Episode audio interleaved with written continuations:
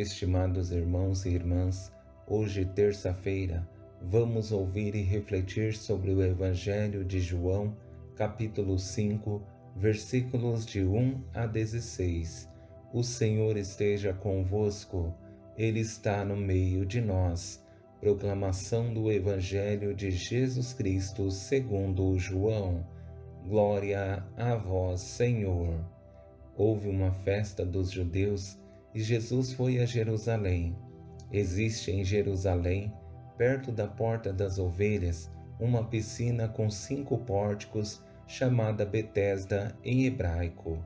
Muitos doentes ficavam ali deitados, cegos, coxos e paralíticos. De fato, um anjo descia de vez em quando e movimentava a água da piscina, e o primeiro doente que aí entrasse depois do borbulhar da água, ficava curado de qualquer doença que tivesse. Aí se encontrava um homem que estava doente havia trinta e oito anos. Jesus viu o homem deitado e, sabendo que estava doente há tanto tempo, disse-lhe: Queres ficar curado? O doente respondeu: Senhor, não tenho ninguém que me leve à piscina quando a água é agitada. Quando estou chegando, outro entra na minha frente. Jesus disse: Levanta-te, pega a tua cama e anda. No mesmo instante, o homem ficou curado, pegou sua cama e começou a andar. Ora, esse dia era um sábado, por isso os judeus disseram ao homem que tinha sido curado: é sábado, não te é permitido carregar tua cama. Ele respondeu-lhes: Aquele que me curou disse: Pega tua cama e anda. Então lhe perguntaram: Quem é que te disse: Pega tua cama e anda? O homem que tinha sido curado não sabia quem fora, pois Jesus se tinha afastado da multidão que se encontrava naquele lugar. Mais tarde, Jesus encontrou o homem no templo e lhe disse: Eis que estás curado, não voltes a pecar, para que não te aconteça coisa pior. Então o homem saiu e contou aos judeus que tinha sido Jesus quem o havia curado. Por isso, os judeus começaram a perseguir Jesus porque fazia tais coisas em dia de sábado. Palavra da salvação. Glória a vós, Senhor. Estimados irmãos e irmãs que estão nos acompanhando, a fé sempre exige de nós uma atitude. Não podemos ficar paralisados diante de todas as nossas fraquezas e limitações. Elas precisam ser motivação para persistirmos nos caminhos de Deus e assumir seus projetos para nossas vidas. Com esse evangelho que ouvimos, percebemos em uma piscina que se chama Betesda um lugar em que muitos doentes se encontravam, com um único desejo de ficar curados, porque nela existia algo místico. De tempos em tempos, um anjo agitava a água e a primeira pessoa que tocasse essa água ficava curada.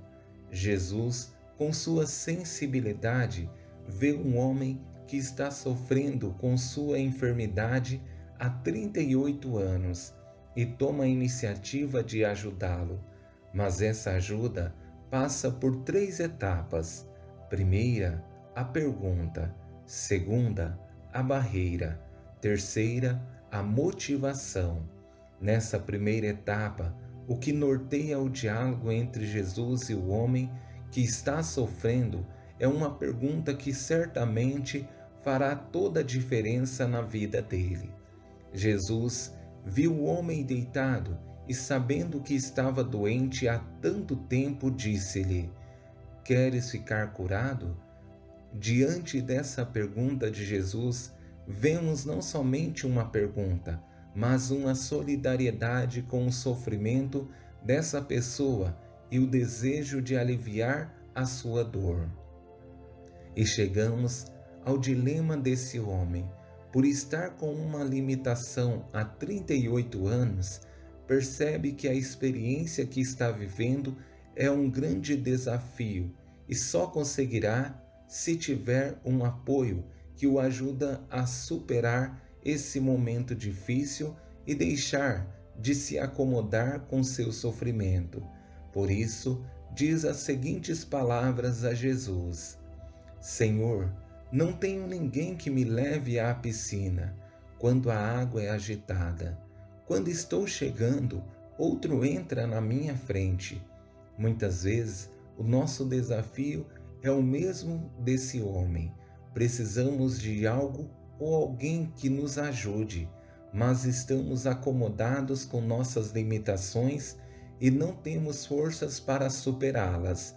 Precisamos de apoio e nem sempre temos com quem contar.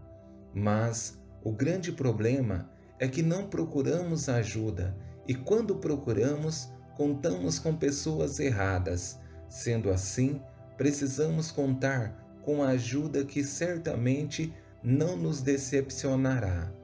Esse homem pode contar com a melhor ajuda que poderia ter, a de Jesus, mas é preciso que entendamos que essa ajuda de Jesus não é para nos deixar acomodados, mas para que procuremos motivações para resolver nossos problemas.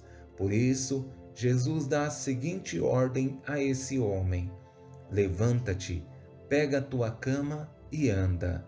Jesus dá essa ordem ao homem não para ser indiferente aos problemas dele, mas para que ele também compreenda que ele precisa ter a iniciativa. E assim também somos nós. Mas o Senhor sempre nos dará palavras de apoio para enfrentar nossos desafios, mas não podemos ficar acomodados. É preciso que entendamos que as palavras de Jesus é uma motivação para nos levantarmos e continuar o nosso caminho. Que essas palavras do Evangelho nos ajudem a nos levantar diante dos problemas que muitas vezes nos deixam prostrados e perceber que existe um Deus que constantemente nos motiva para estarmos em pé e perceber que o seu amor sempre nos ajudará a sermos pessoas melhores e mais do que simplesmente viver a nossa fé, sermos sinais da presença de Deus que quer nos motivar para que vivamos uma vida melhor.